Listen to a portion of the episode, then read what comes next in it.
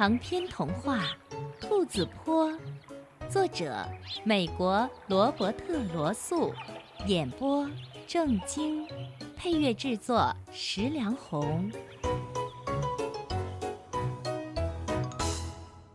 田鼠威利悲惨的一夜，梅草几乎要了威利的命。事情呢是这样的。那天晚上，威利和平常一样坐在窗台上，看着那家人，听他们说话。这天，他们已经结束菜园计划，正在讨论草种。威利对这个话题没什么兴趣，只是随便听听。忽然，他像触电般的听见了一个熟悉的字眼儿。那男人说。这本书上提到，可以把小康草、白苜蓿和肯塔基莓草种在一起。莓草，肯塔基莓草，兔子老爹一定非常喜欢，要马上告诉他才行。匆忙和兴奋使威力变得不可原谅的大意。他应该记得雨水桶的盖子又旧又破。上面还有几个危险的大洞，但是他忘了。当他从窗台上跳下来的时候，就正好掉进一个洞里。一掉下去，他就狂乱地想抓住一样东西，但是腐烂的木头在他的爪子底下碎裂，他就这样掉进了冰冷的水里。他喘着气浮上来。寒气似乎把他肺里的空气全赶了出来，但是他想办法在水把他淹没之前发出一声求救的尖叫。这时候他很虚弱，勉强挣扎到桶边，但是桶上长了青苔，滑得很，他的手又麻木的抓不牢。他再次微弱的尖叫了一声。为什么没有人来救他？老爹，小乔奇，飞尾呢？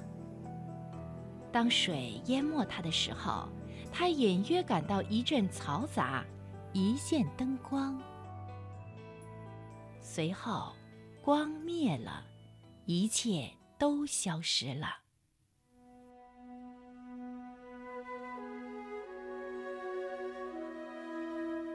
不知过了多久。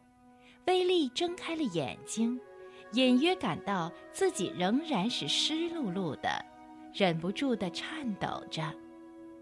他好像躺在一堆白白软软的东西里，像个舒服的窝。他还看见跳跃的火光，感到柔和而又温暖。然后他又闭上了眼睛。当他再度睁开眼睛的时候，看见那家人的脸正俯视着他。看到人如此的接近自己是很可怕的，他们看起来很庞大，像噩梦里看见的东西。田鼠威利想钻进软软的棉花里，却忽然闻到一股热牛奶的香气。有人在他面前拿了一支滴药管儿，尖端上正挂着一滴白牛奶。威利虚弱地舔了一下，香甜可口。牛奶里还放了别的东西，在他的体内产生了一股暖流，他觉得有点力气了，于是吸干了滴管儿。啊，好多了。他的肚子里胀满了暖暖的食物，眼皮垂了下来，他又睡着了。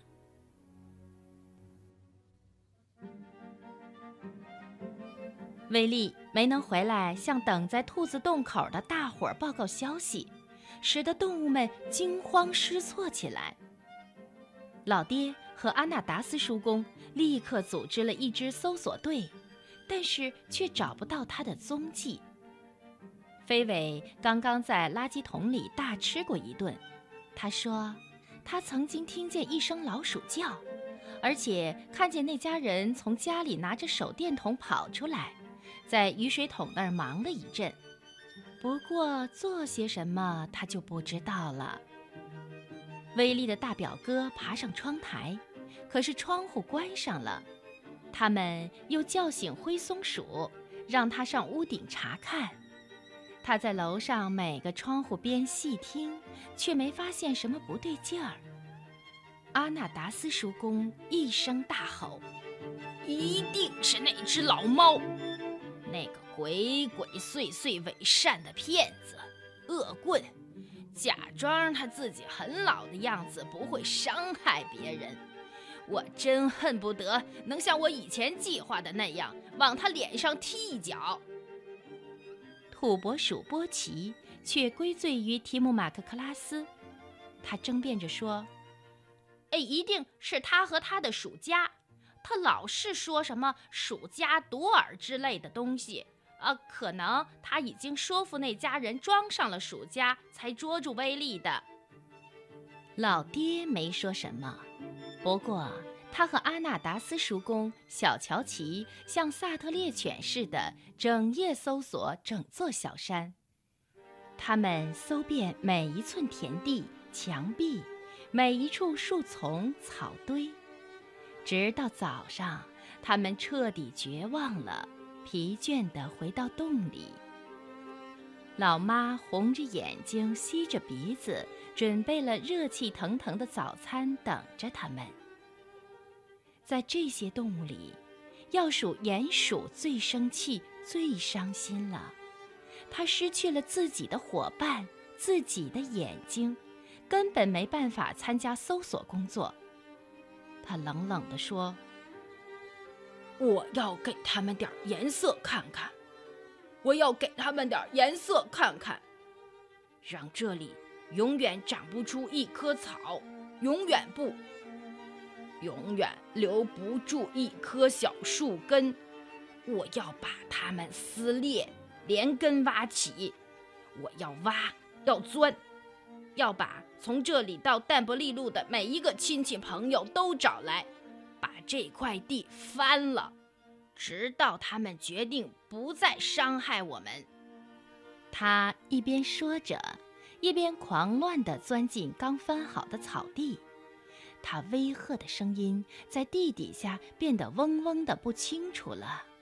整夜，其他的动物都能听见他嘀咕的声音，看见地面上起起伏伏，像汹涌的海浪一样。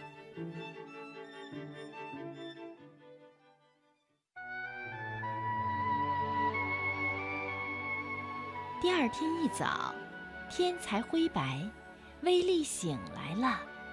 房间里很寒冷，不过壁炉还在冒着烟，砖头冒出了宜人的暖气。他从睡觉的硬纸壳里爬了出来，向烧着的煤块边一进。他的筋骨又僵又酸，还是有点站不稳，不过已经觉得好多了。他稍稍整理一下，伸伸懒腰，觉得越来越舒服。热牛奶和里面放的东西可真是好吃啊！他应该赶快回家的，可是却出不去，所有的门窗都关了起来。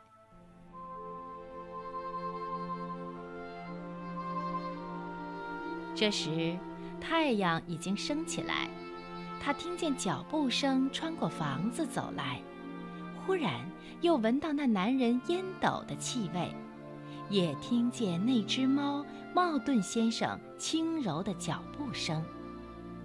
威利紧张地想找一个藏身之处，但是却找不到什么好地方。